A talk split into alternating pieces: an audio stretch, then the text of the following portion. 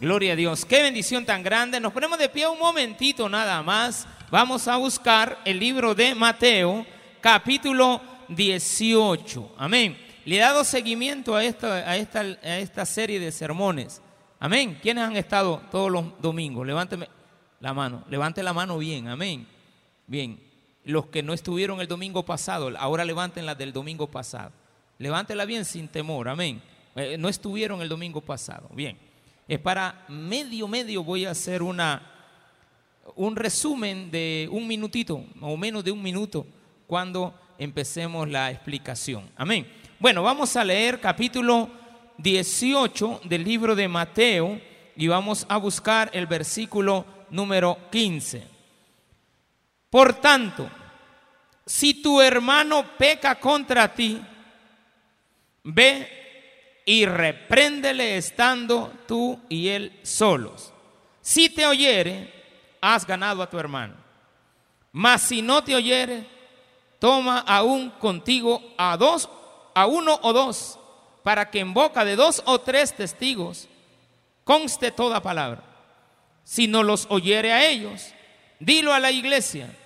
Y si no oyere a la iglesia, tenle por gentil y publicano de cierto os digo que todo lo que atéis en la tierra será atado en el cielo, y todo lo que desatéis en la tierra será desatado en el cielo. Otra vez os digo que si dos de vosotros se pusieren de acuerdo en la tierra acerca de cualquiera cosa que pidieren, les será hecho por mi Padre que está en los cielos. Porque donde dos o tres están congregados en mi nombre, ahí estoy yo en medio de ellos. Entonces se le acercó Pedro y le dijo, Señor, ¿cuántas veces perdonaré a mi hermano que peca? Que peque contra mí hasta siete.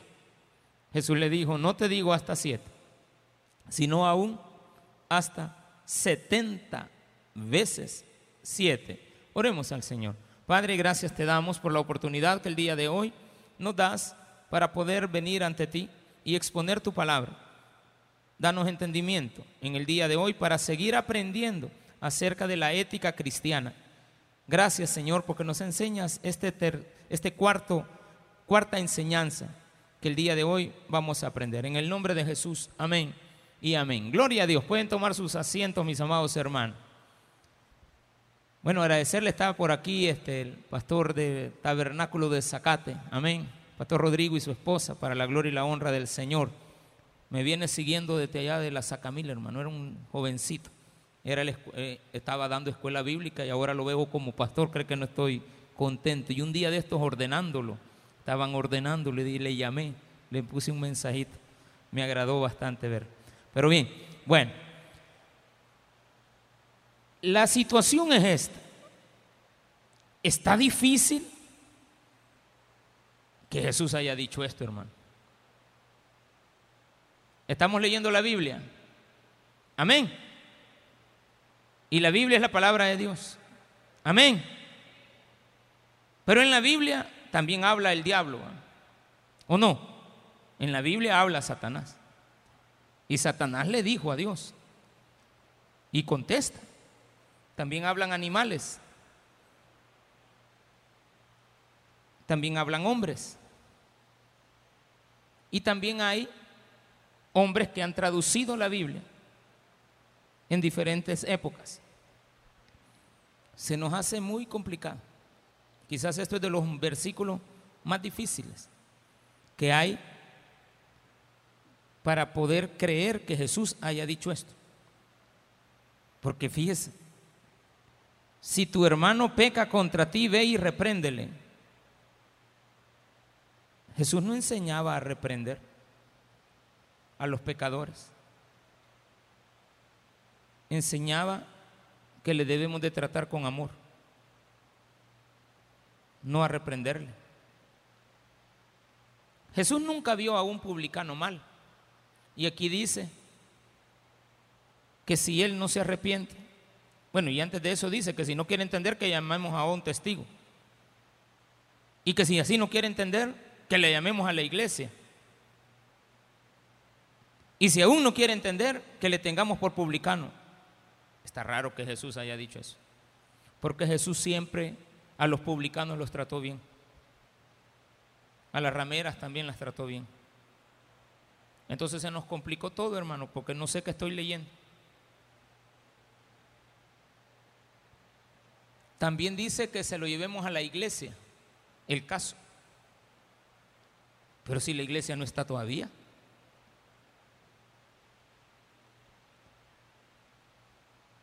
Porque usted forma parte de la iglesia de Cristo. Entonces, ¿a cuál iglesia si la iglesia no estaba? Está complicado esto, ¿verdad? Ya, ya, me puse yo en qué pensar, hermano. Que ya mejor me bajo y hay que ver a usted qué piensa de lo que acaba de leer. Porque este pleito que tienen entre ustedes dos, mejor arreglen ustedes dos. Ahí vean cómo salen. Porque allí dice, recuerden, ¿qué hablamos la semana pasada? Hablamos acerca de la oveja perdida.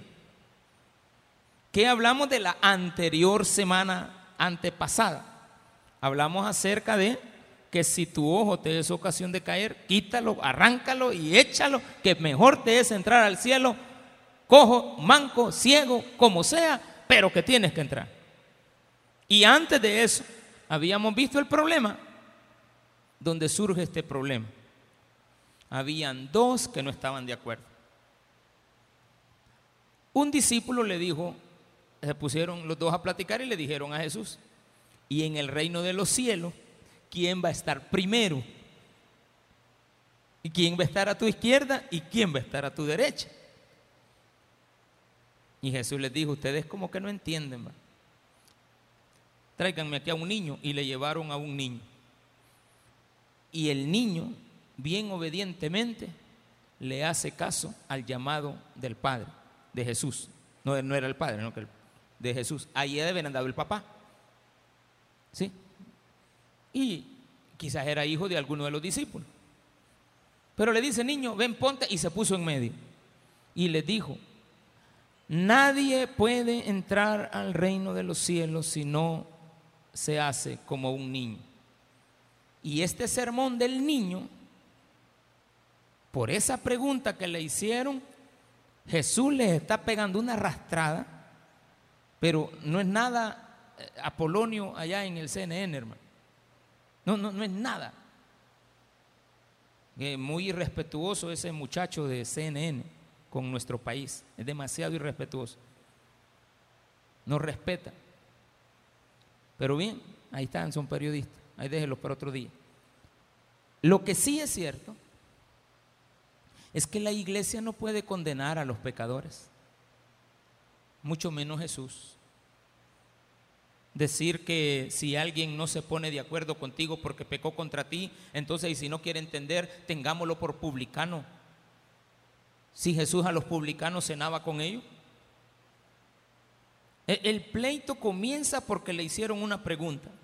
Y Jesús les dijo, cualquiera que haga tropezar a uno de estos mis pequeños, mejor le fuera que se ponga una piedra de molino, se le ponga una piedra de molino, una piedra de molino y se le arroje al fondo del mar y que de ahí no salga. Y hay del mundo por los tropiezos, pero peor es el que hace tropezar a uno de ellos. Y todavía después Jesús va de darles y les agarró lo de la oveja perdida y ahora sale con esta otra. Ahora bien, ¿cómo lo resolvemos el problema? Lo que usted entiende cara a cara es muy diferente a lo que lee. No hay jamás una carta, las palabras van a tener la oportunidad. Jamás, nunca una carta va a superar a que hablemos cara a cara. Una vez estaba en un seminario eh, obligado, a veces uno va a seminarios obligado. Y yo sí fui obligado a ese seminario. No sentía gusto, no me sentía en paz. Dijeron que fuéramos con mi esposa y ni, ni la expositora mm, se lo digo con toda sinceridad, no me agrada la forma de pensar, no tengo nada con ella, pero no me agrada lo que ella expone. Pero nos dijeron que fuéramos a un seminario, fuimos a un hotel, a un, allá, allá por la playa. Y la señora dijo de que si estábamos enojados con alguien de la par, que era la mujer de uno, que escribiéramos todo lo que nos ofende. Y que ella también escribiera todo lo que le ofende. Y nosotros dos viéndonos. Tengo 30 años de conocer esta vida. Y nosotros dos. Agarren un papel y nos dieron un papel. Agarren un lápiz y nos dieron un lápiz. ¿Qué, te voy a escribir a vos que no te haya dicho en la cara? Viví la plática de nosotros dos. Y yo también, ¿Y qué te digo? ¿Qué escribo? Nada me digo. Y empezamos a hacer colochito. A, a practicar caligrafía. ¿Sí? Y pasó alguien de los supervisores de la señora viendo. Y nos quedó viendo. Ay, hermano, allá de la plataforma nos agarraron como que nosotros éramos los culpables de ese seminario. Y yo había llevado de aquí, no llevado yo, porque las personas dicen, yo también quiero ir, pastor. fueron otra parte de aquí de la iglesia. Y eso sí, se dijeron de todo en las cartitas. Ay, cuando usted lee la carta, confunde más a la persona. ¿Qué quisiste decir con esto? Es que fíjate que yo como no puedo leer, leer bien, va, ni escribir bien.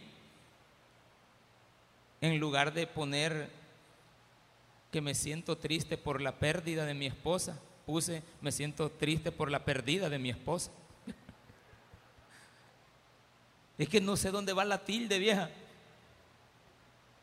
Y entonces usted le puso la tilde donde no era.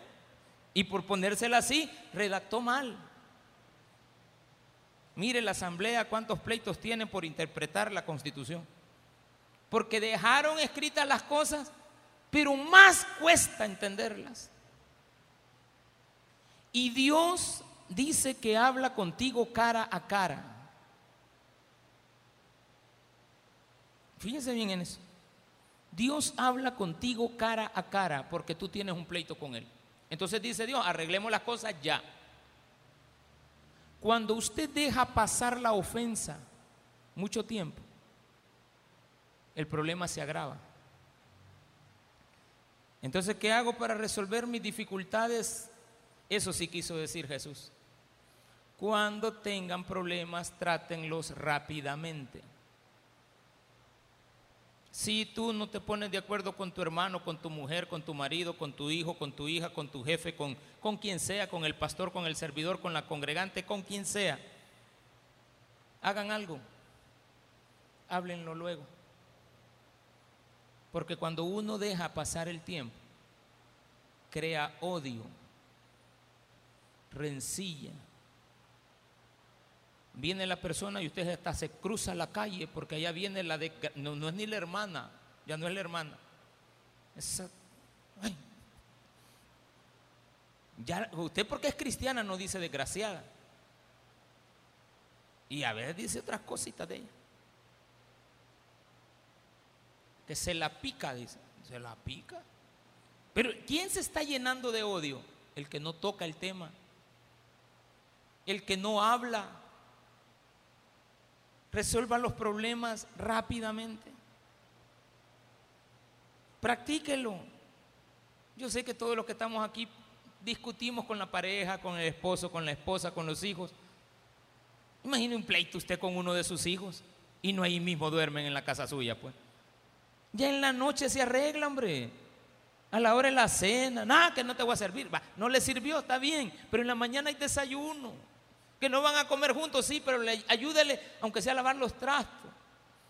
Ya con el hecho de estar lavando los trastos, usted ya está queriendo acercarse a la persona. No va a durar mucho tiempo un enojo cuando usted lo trata a tiempo. Eso sí quiso decir Jesús. Entonces leamos. Por tanto, si tu hermano, fíjese bien esto, peca contra ti, ve y repréndele. Realmente lo podríamos decir así si alguien peca contra ti, no ahorres esfuerzos ni te limites para hacer que reconozca su falta. Mira, te equivocaste, me ofendiste. pecar contra alguien, me ofendiste. Pero rápido. No, pero es que yo no creí inmediatamente, porque acaba de ser. Pero si usted deja pasar esa ofensa, más dos ofensas, más tres ofensas, más cuatro ofensas, al final usted dice, esta es la gota que rebalsó el vaso, porque dejó caer muchas gotas. Entonces usted tiene que saber ser sabio que lo que Jesús te está diciendo aquí es que te pongas de acuerdo rápido con tu hermano si aquel ha cometido una falta contra ti. Entonces no es que le reprendas, sino que llámalo y dile, mira, me acabas de ofender. No, yo no, no, no fue mi intención, inmediatamente. Pero si usted le va a mandar un, digamos no un carta, el WhatsApp, discúlpame, no fue mi intención herirte. Pues es que a mí no me has herido. ¿A, qué te disculpa, disculpa, ¿a qué te referís con esto de ah, se da cuenta? Cuando usted escribe, más complica. Tampoco se vale que hable por teléfono para disculparse. Tiene que ver a la gente, tiene que ver a la persona, tiene que estar con ella, cara a cara, face to face. Hay que hablar, hay que platicar. Cuesta cuando hay una ofensa. Pero aquí estamos hablando de la ética cristiana. Le dije, estamos hablando de la ética cristiana. El primer punto que Jesús tocó acerca de la ética cristiana era que los cristianos tenemos que ser humildes, como un niño. Luego la segunda semana estudiamos que tenemos que ser responsables. Y después también enseñamos que tenemos que autorrenunciar a cosas que nos afectan. Y ahora estamos viendo la semana pasada vimos lo del cuidado personal de una oveja. La oveja perdida está llamando al pastor. No es la oveja que no quiere nada con el pastor. Dios fue a rescatar a la oveja perdida. Momento, la oveja se había perdido, pero estaba llamando al pastor. Me, él, él va. Y entonces el pastor la halla. Porque la oveja perdida se perdió porque es bruta, porque es tonta. ¿Por qué se pierden las ovejas? Porque son tontas. Porque no entienden rápidamente. Ellas cualquier cosita las descuida. Hablamos de que estaban los peñascos y las ovejas van a buscar la comida donde el pastor les ha llevado que coman. Pero ellas se alejan un poquito más y se, se pueden caer en un peñasquito a la hora de irnos todos, el pastor se lleva las ovejas. Cuando llega al redil, las cuenta: una, dos, tres, cuatro, cinco, veinte. Pero veníamos 21. Deja a las ovejas en el redil de los pastores y va a buscar a la oveja. Cuando la va a buscar, la empieza a llamar y ella también tiene que responder. Pero hay ovejitas que el pastor anda buscándola, imaginémonos. ¿pa? que se llame trenzuda, ¿va? Trenzuda, no es como Chanel, le pusimos nosotros a una perrita que tenemos en la casa. Chanel, imaginemos. Chanel, porque es piqui la desgraciadita. Un día nos rompió el corazón esa chuchita a, mi esposa y a mí. Echamos llave, echamos bien. Y de repente sale la perrita a agarrar su collar y se lo puso en la boca y, nos decía que ya estaba lista para salir. Y no tenemos que dejarla encerrada. Ay, ¿qué hacemos? Hay que quedar encerrada. Nos vamos para otro lado, ¿cómo te voy a llevar? Pero ella también escucha que vamos a echar llave y sale a buscar. Pero hay ovejas que las andamos buscando y un día va a decir, se nos había perdido. Chanel, Chanel, Chanel, hasta salir a la calle, Chanel, la Chanel abajo en la cama escondida. Es una, bueno, le voy a poner chucha perdida, ¿va? Que no quiere que la encontremos. Porque a ver a dónde ha andado y a ver qué ha hecho. Imagínense que el pastor, en lugar de que se meta a la cafetería, se mete a la, a la moradita. Imaginémonos, ahí está el motel a la parva. Eh, vengo yo, en lugar de entrar a la cafetería, entro al motel que está a la par. Y ustedes aquí no han visto al pastor. Y yo, allá adentro. Ya voy. ¿Y dónde estamos? No, mejor me quedo callado para que no me descubran. Cuando salga, mi esposa me tendría que llamar. Lo que has hecho me ha ofendido. Arreglemos esto rápido. Si no, se nos va a hacer mucho más grave porque la ética cristiana al final habla de que tenemos que estar en paz con Dios. Lo que tú ates en la tierra será atado y lo que desates será desatado. Por lo tanto, tienes que estar en a cuentas con tu enemigo, no con tu enemigo, con tu hermano, porque aquí no habla de enemigos, habla de hermanos. Y el hermano es cualquiera de entre nosotros. No está hablando de la relación que tenemos con el mundo, ni tampoco de los hermanos perdidos. Está hablando de la relación que tenemos con ellos. Por tanto, si tu hermano peca contra ti, ve y repréndele. Cambiemos la versión. No te limites a llamarlo para hablar con él y hacerle ver su problema. Eso es reprender. Sí, estoy de acuerdo.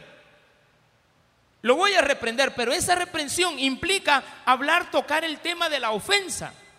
Lo que a mí me ha dañado, lo que dijiste no me gustó. Pongámonos acuerdo, no estamos hablando de golpes. Estando tú y él solos, si te oyere, has ganado a tu hermano. Eso sí lo pudo haber dicho. Ojalá te escuche. Fíjese de que ahí da la posibilidad de que no lo quiera oír. Va pues, habla pues. Mira, que veate, que vos, que no. ¿Oíste lo que te dije? A saber. No te está oyendo, no te está escuchando. Entonces después dice lo siguiente, mas si no te oyere, toma aún contigo a uno o dos, para que en boca de dos o tres testigos conste toda palabra. Esto era una regla eh, antiguo testamentaria que está escrita en una ley de Dios en Moisés. A Moisés le dieron esta ley, que buscara testigos en los casos en los cuales dos personas estuvieran en desacuerdo y entre ellas no se habían puesto de acuerdo. Entonces llama a dos o tres testigos. Entonces, en la mente de Mateo, que es el escritor de esto, al oír las palabras que Jesús dijo, que no sé cómo las dijo, porque la traducción no me da luz de que sea Jesús el que las haya dicho así literalmente, pero sí me da luz para entender el pensamiento del que escribió. Y el que escribió lo que entendió fue que Jesús se refería a esa situación. De cuando se le aconsejaba al pueblo a buscar testigos de lo que ha estado pasando, no es chambrear el caso, no, ni tampoco se trata de venir y dilucidar todos nuestros problemas. Al contrario, entre menos problemas dilucidemos de nuestra relación con otros es mejor. ¿Por qué? Porque muchas veces, muchas veces, nuestra situación se da a conocer. Y Dios no quiere que tu problema se dé a conocer. Él quiere que te confieses con Él. ¿Se acuerdan de la mujer de la mancha de sangre, verdad? ¿Se acuerdan de esa historia que hay en la Biblia? Hasta que ella fue sorprendida, Jesús la miró cara a cara para que ella le confesara lo que había hecho. Es indiferente. Yo tengo que confesarme con Jesús, hablar con Él, porque a Él es el que más ofendo. Fíjese que uno ofende a los hermanos, pero realmente estoy ofendiendo a Dios, pero Dios me dice, no maltrates a ninguno de estos pequeños. Eso lo incluye a usted y a mí. No los ofendas, no los maltrates, no les hagas sentir mal. Son seres humanos, tienen sentimientos. Y al tener sentimientos, Dios aboga porque los sentimientos de las personas estén equilibrados para no meterlos a ellos en humillación, en denigración. Hay que evitar a toda costa esto. Eso no implica que usted no busque en un momento determinado arreglar las cosas con un testigo, pero no uno. Siempre tienen que ser dos o tres. Ay, pero ¿a quién buscamos? ¿A quién le digo esto? Deuteronomio, mejor leámoslo, fíjese. Quiero ver cuál es la cita. 19.15. Deuteronomio. Quinto libro de la Biblia. ¿O no? Por ahí andaba. Deuteronomio 19.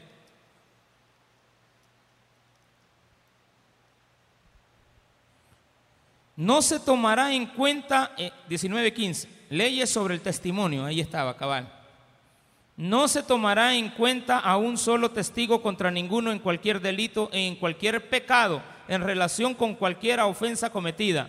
Solo por el testimonio de dos o tres testigos se mantendrá la acusación.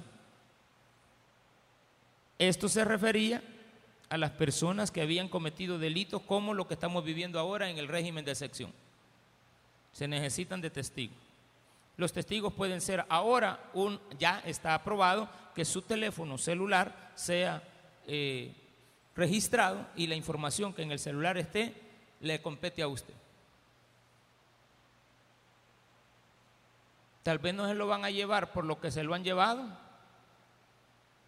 pero sí por otras cosas que ahí van a descubrir que ha hecho. Mucho cuidado. Ese ya es un testigo suyo. ¿Qué otro testigo?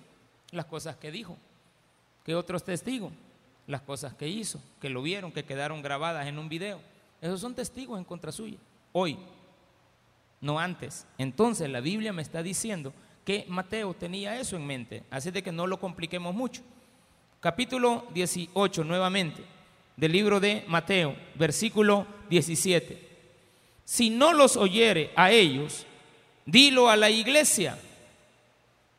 Y si no oyere a la iglesia, tenle por gentil y, no o, y publicano. Que era un gentil, un inconverso, y publicano un despreciado. Tenle por una persona totalmente ajena a las cosas de Dios y además despreciable ante la sociedad porque los publicanos eran las personas más detestables que había. Ahora bien, eso no lo pudo decir Jesús. Pero el escritor entiende que se refiere a que hay personas que definitivamente son intratables, no quieren resolver el problema. ¿A qué nos llama Jesús? a que arreglemos la situación y que ya no nos ofendamos más. No me está diciendo de que la relación va a ser igual y amor y paz, no. Porque yo tengo que entender un principio de error que la mayoría de los cristianos quieren obligar a que se haga. Jamás el perdón va acompañado de amabilidad. No puedo ser amable con el que ofende. Usted le da una ofensa, ay, sí, dame otra, porque te amo. Le da una suganchada, aquí está la otra mejilla, dame otra, porque te quiero. Porque yo no te puedo ofender. Tú me puedes ofender a mí, pero dice la Biblia que yo te trate a ti con amor. Confundimos muy cotidianamente y, el ofensor eso exige. Me tenés que perdonar y no me, y no me tenés que ofender tú a mí. Jamás el perdón nunca va acompañado de la amabilidad. Jamás Jesús enseñó eso. Eso es un error. Jesús enseñó a que tengo que llamar a la persona y hacerle ver el problema. Pero cuando yo le hago ver algo a alguien, no lo estoy tratando con amabilidad, pero sí con amor. Porque le amo, le estoy diciendo. Usted corrige a los empleados y le dice, mira, esto no está así, esto que estás haciendo no está bien. Te voy a enseñar cómo se hace. Y a usted ya le explica, mira, esto se dobla así, etc. Pero a la persona que le está diciendo ese error, no lo está sintiendo al inicio con amabilidad, después lo entiende. Ah, ok.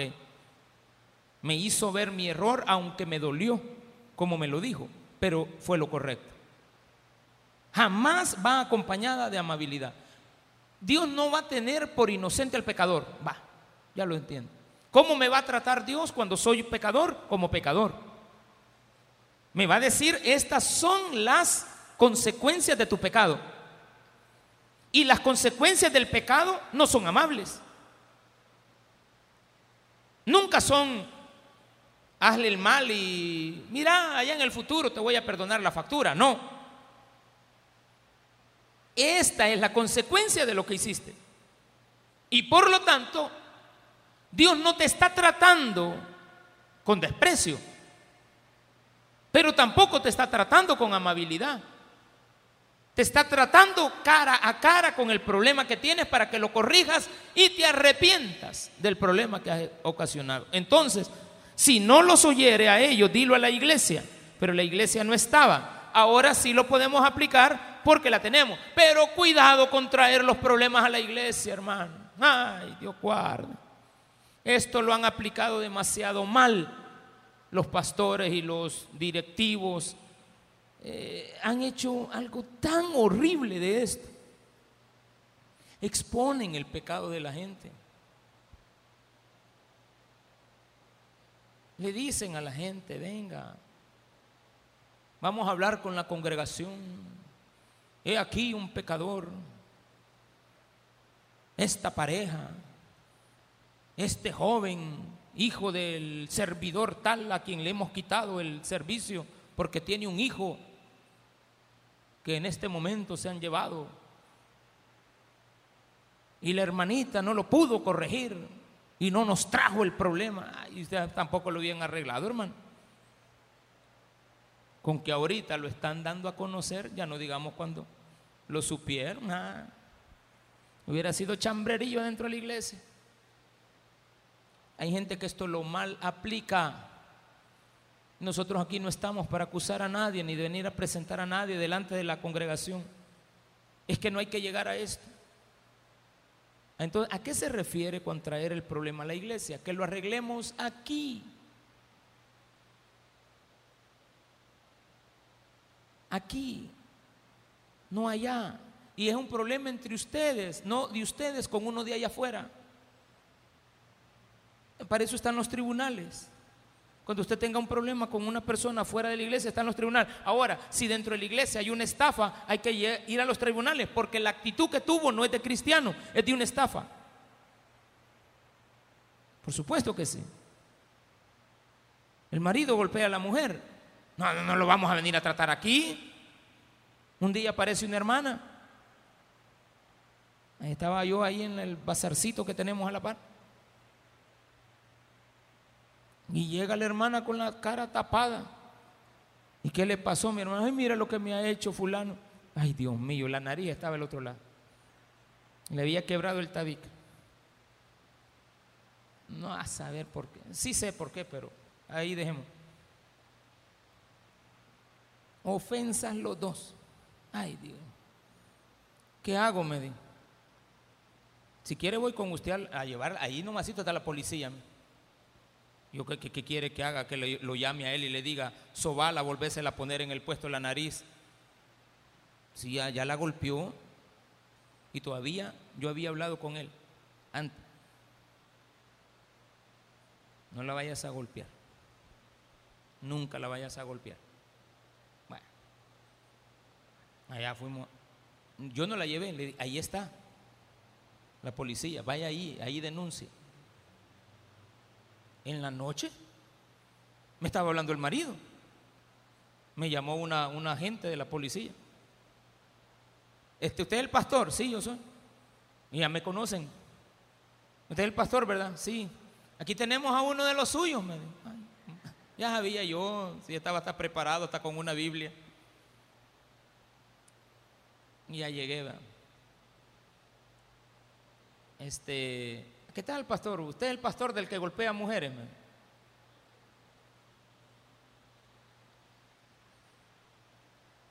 Casi me estaba diciendo, vea que usted eso les enseña. Porque usted es el pastor del que golpea mujeres. Dije yo en ese día, jamás voy a volver a venir a ver a nadie a la cárcel. Nunca voy a volver. Si me he dado cuenta que es por un golpe a una mujer. Nunca. Y, no, y lo he prometido. Y lo he cumplido.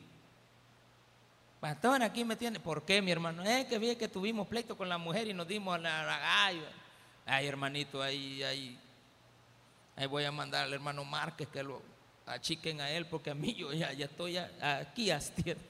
Yo entiendo a la primera.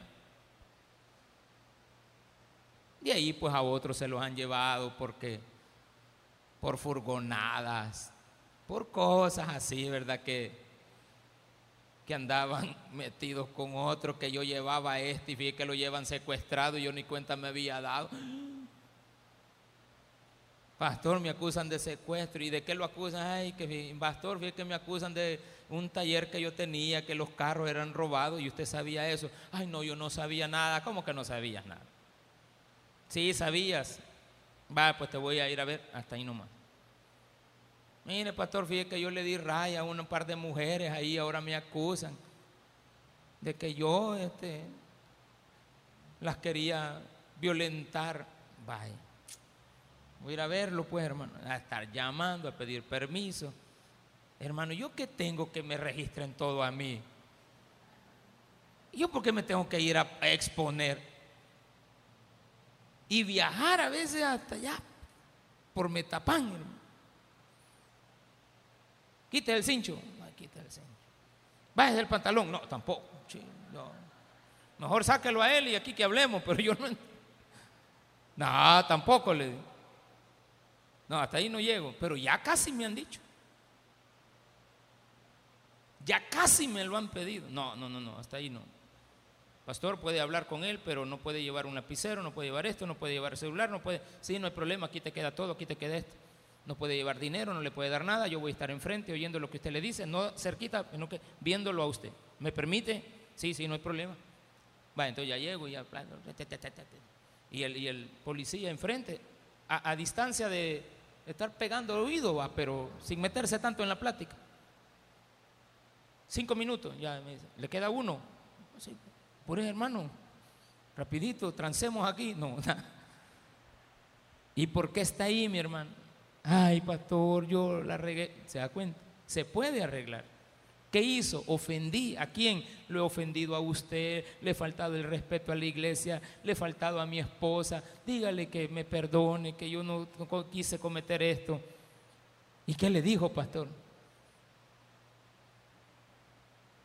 Que la perdone, eso que se lo diga cara a cara. No, y cuando él salga va a poner a cuentas con usted, él le va a explicar, yo no sé. Jamás puedo yo andar diciéndole, ay, fíjate que dije que me voy a hacer mandadero, ¿cómo le llama? Mandadero. Después usted se vuelve confidente.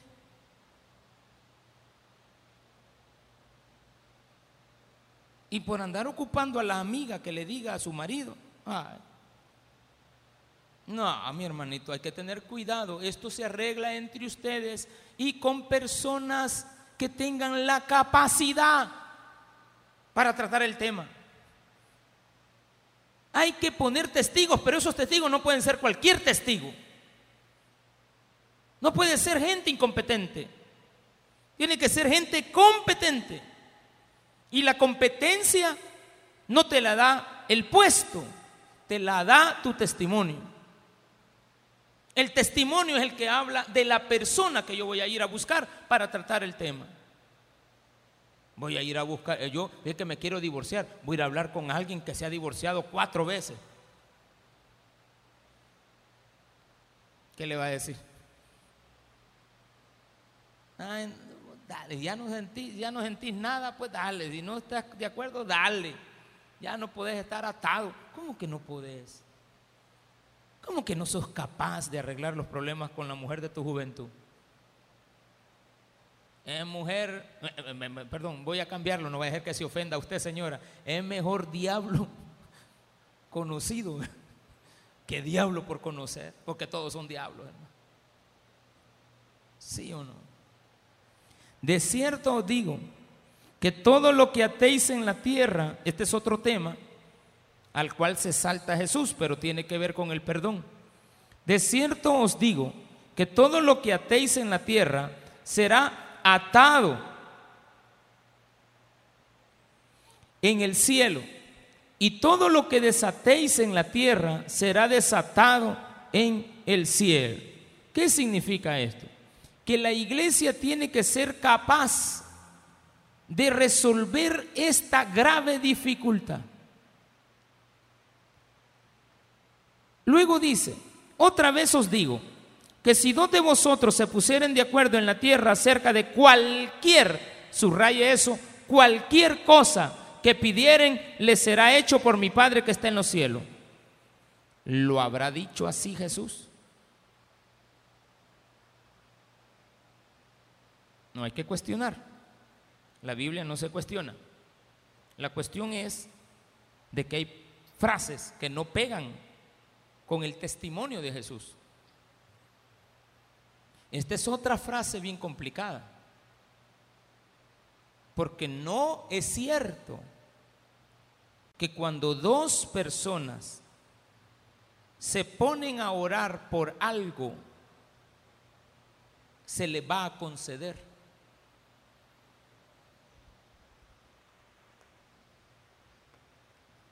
Mi abuelita tiene 104 años y acaba de pegarse una caída que se quebró la cadera y además tiene esto, tiene lo otro, tiene lo otro y está para el tigre. Va. Pongámonos los dos a orar para que ella se le sane la cadera, camine y tenga una vitalidad como una cipota de 20 años. ¿Nos va a escuchar esa petición Jesús? ¿La va a conceder? No. Hay cosas por las que no le puedo, Dios no me va a contestar, aunque me ponga de acuerdo yo con otro y aunque los dos seamos cristianitos. Los dos mejores cristianos de esta iglesia, pónganse a orar por algo y no por todo. Lo que oren, Dios se los va a conceder. No es cierto que podemos orar por cualquier cosa y que Dios nos va a conceder cualquier cosa. Porque hay cosas que no son lógicas. Ayúdenme a orar, hermana. Ajá, hermanita, ¿cómo está? Bien. Yo quiero que oremos, que hagamos ayuno y oración. Bueno, pues oremos. Porque la palabra de Dios dice, que donde dos o tres están en mi nombre, ahí estaré yo. La palabra de Dios dice que si nos ponemos de acuerdo dos en orar por lo mismo, Dios nos va a conceder las peticiones de nuestro corazón. ¿Y cuál es la petición? Ay, que el pastor deje a la mujer y me reciba a mí. Porque esa mujer, mire, doble quiebre le ha hecho. Y yo puedo planchar bien. Es capaz, lo agarro y lo plancho al pastor. ¿Sí? Una, una oración de dos hermanitas. ¿Se la va a conceder el Señor? A veces somos tan absurdos en pedir cosas que son absurdas. No, hombre, si lo que te está diciendo Dios es que te pongas de acuerdo, no para pedir cualquier cosa, sino que cosas que a Dios le agraden. Ayer les decía en la reunión a los servidores de escuela bíblica, yo traía un tema, pero vi que habían puesto en la pizarra Romanos 12, 1, 2. Ah, dije yo, ve, van a hablar acerca de, de las relaciones cristianas, de los deberes cristianos. Y les empecé a explicar que Dios nos pide a nosotros un sacrificio vivo. Ese sacrificio vivo también tiene que ser agradable a Dios. Y les decía, ¿qué es sacrificio? Una ofrenda. ¿Qué es una ofrenda? Darle algo a Dios que a mí me sirve. Le voy a dar algo a Dios que yo quiero, que yo amo. Lo que más quiero, se lo voy a dar a Dios. Ahí se convierte en sacrificio. Si yo no le doy algo que a mí, si yo le doy algo que me sobra, no es sacrificio. Le voy a dar algo a Dios, por eso se llama sacrificio. Y no de cosas que no sirven, tienen que tener vida, tienen que servir. Pero también Dios dice que eso que yo le entregue a Él tiene que ser agradable a Él. ¿Y cómo sé las cosas que a Dios le agradan? Cuando vivo con Él.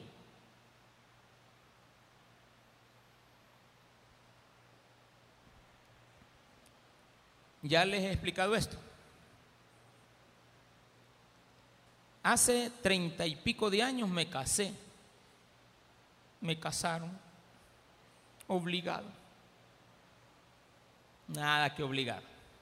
En el camino nos arreglamos, ¿de acuerdo? Conocía yo a mi esposa no. No, no la conocía.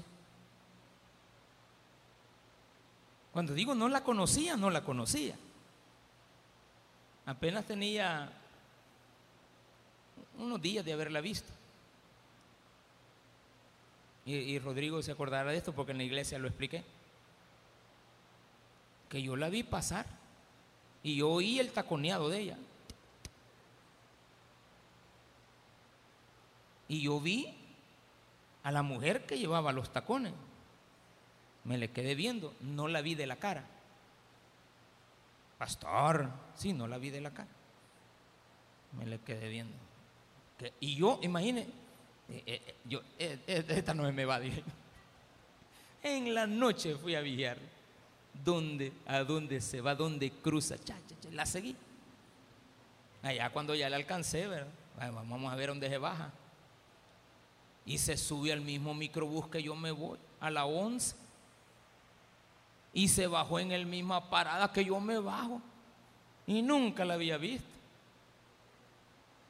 Y se metió en una casa y yo seguí caminando. Al siguiente, ah, ya sé dónde vive, le empecé a hablar. que ya, que... A los seis meses estaba casado. Seis meses. ¿Quién era? A saber. Yo te pregunto, ¿tú conoces? Eh, si te regresas a la historia de tu vida, ¿conoces a la pareja? En ese momento no. Con el tiempo, al vivir con ella, al vivir con la persona, la vas conociendo. De tal manera que ahora cuando vamos a una pupusería y ella se baja del carro, yo le digo, mira, bájate y ve a pedir. Cuando yo llego y me siento, ella ya pidió por mí. Cuatro revueltas y un café. El curtido que no pique porque este hombre se me muere y le da chile. Si come chile, hasta aquí llegó. Y le dice a la muchacha, ¿tiene chile el curtido? No, no tiene. Ah, pues a él no me le vaya a dar con chile. ¿Tiene chile? No, no tiene. Entonces no le vaya a poner curtido. ¿Cómo logró ella pedir por mí lo que a mí me agrada? Viviendo conmigo. Pero hay personas que viven con la pareja y no saben qué quiere.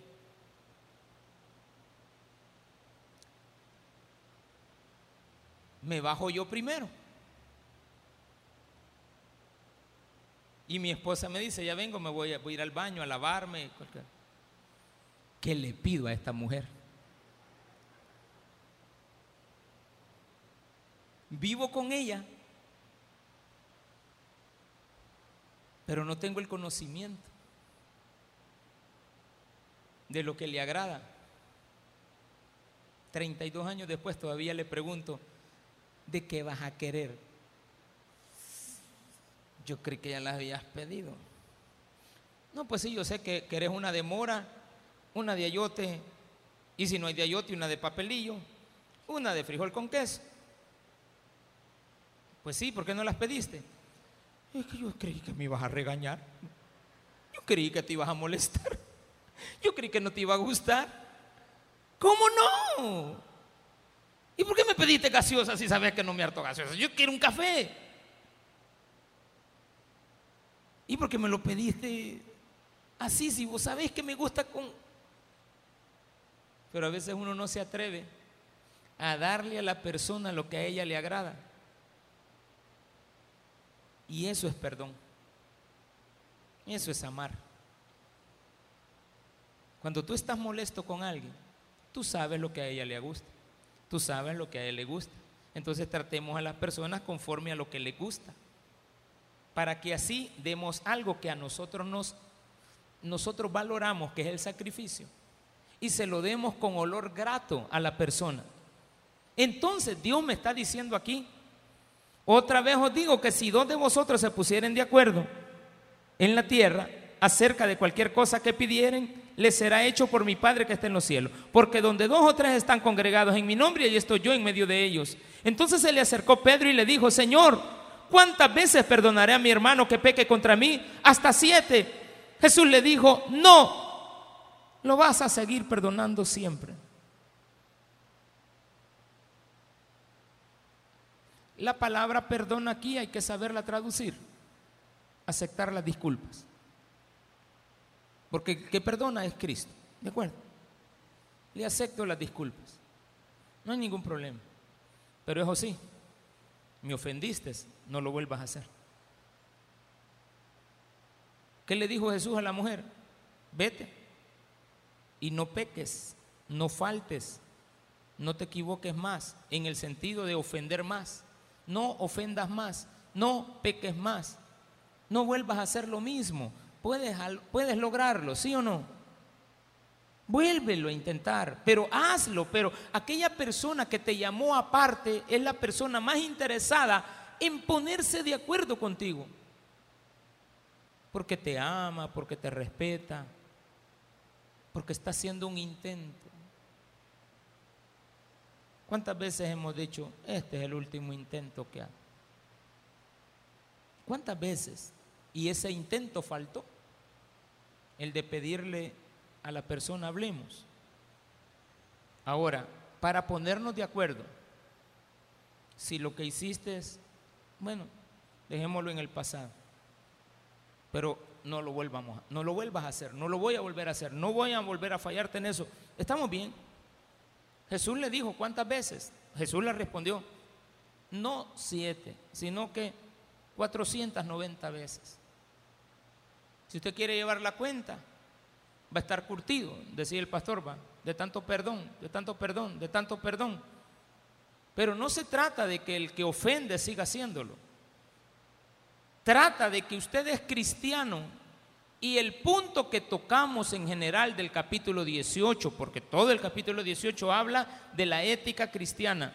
La ética cristiana dice que la única forma de entrar al cielo es entrar como un niño. Y quiero decirles que desde el capítulo 18 que Jesús puso al niño en medio, el niño todavía está en el medio, porque él no ha parado de hablar. Y recuerden que al niño que está aquí en medio, vean al niño, este niño acepta las disculpas, este niño acepta. Cuando lo hemos ofendido, regresa. Un niño cuando se le ofende, vuelve. Un niño le podemos decir una, una mala expresión y vuelve. ¿Por qué? Porque es un niño. Le decimos algo y, y al ratito está cerquita de nosotros. El mismo niño que hemos ofendido. Ay, no vaya a ofender yo a una de mis hijas que tienen 30 años. Ya no es niña, ya es adulta. Entonces actúa como adulta. Y dijimos que el peor, lo peor que la sociedad le ha enseñado a los habitantes de este mundo es a competir. ¿Se acuerdan de ese sermón hace como un mes? Que lo peor que hemos hecho es enseñarle a la gente a competir desde que están pequeños. Vos sos mejor que tu hermano, vos sos mejor que esta, vos tenés que sacarte 10. Y, y los maestros también premian al que se saca 10, pero no al que se sacó el 6 con un gran esfuerzo porque a él no le da mucho el ayote que tiene. Y tiene unos padres que están ocupados y que lo mantienen a él vendiendo en el mercado. Pero a ese que se sacó seis, a pesar de que trabaja, que estudia, que hace esto, que hace lo otro, que tiene unos, unos papás que ni le ayudan en nada, a ese no, a ese no, a ese no, a ese no hay que premiarlo. Entonces el niño se frustra cuando crece. Y nos ha dicho que nosotros tenemos que ser primeros, que nosotros tenemos que ser el número uno. Ese es el problema que tenían estos dos que están al inicio. En aquel tiempo le dijo, ¿quién es el mayor? ¿Quién es el número uno en el reino de los cielos? Ninguno de ustedes dos. Un niño es el número uno. ¿Y un niño cómo es? Humilde, inocente, acepta, se le regaña y vuelve. No se molesta, llora, pero vuelve a la misma persona que lo dañó. No se va para las naguas de otro. Puede ir donde la abuela un ratito, pero en la noche tiene que regresar con su mamá y su papá. Y ahí está con ellos. Y el papá muchas veces lo ofende y lo ofende y lo ofende y lo ofende y lo ofende y no lo toma en cuenta y no lo toma en cuenta y nunca le da un cariño. Y el niño siempre está con su papá. Pero llega un momento que crece y él cambia la actitud. Deja de ser niño, deja de perdonar, deja de ser humilde, deja al otro, deja aquí, deja allá.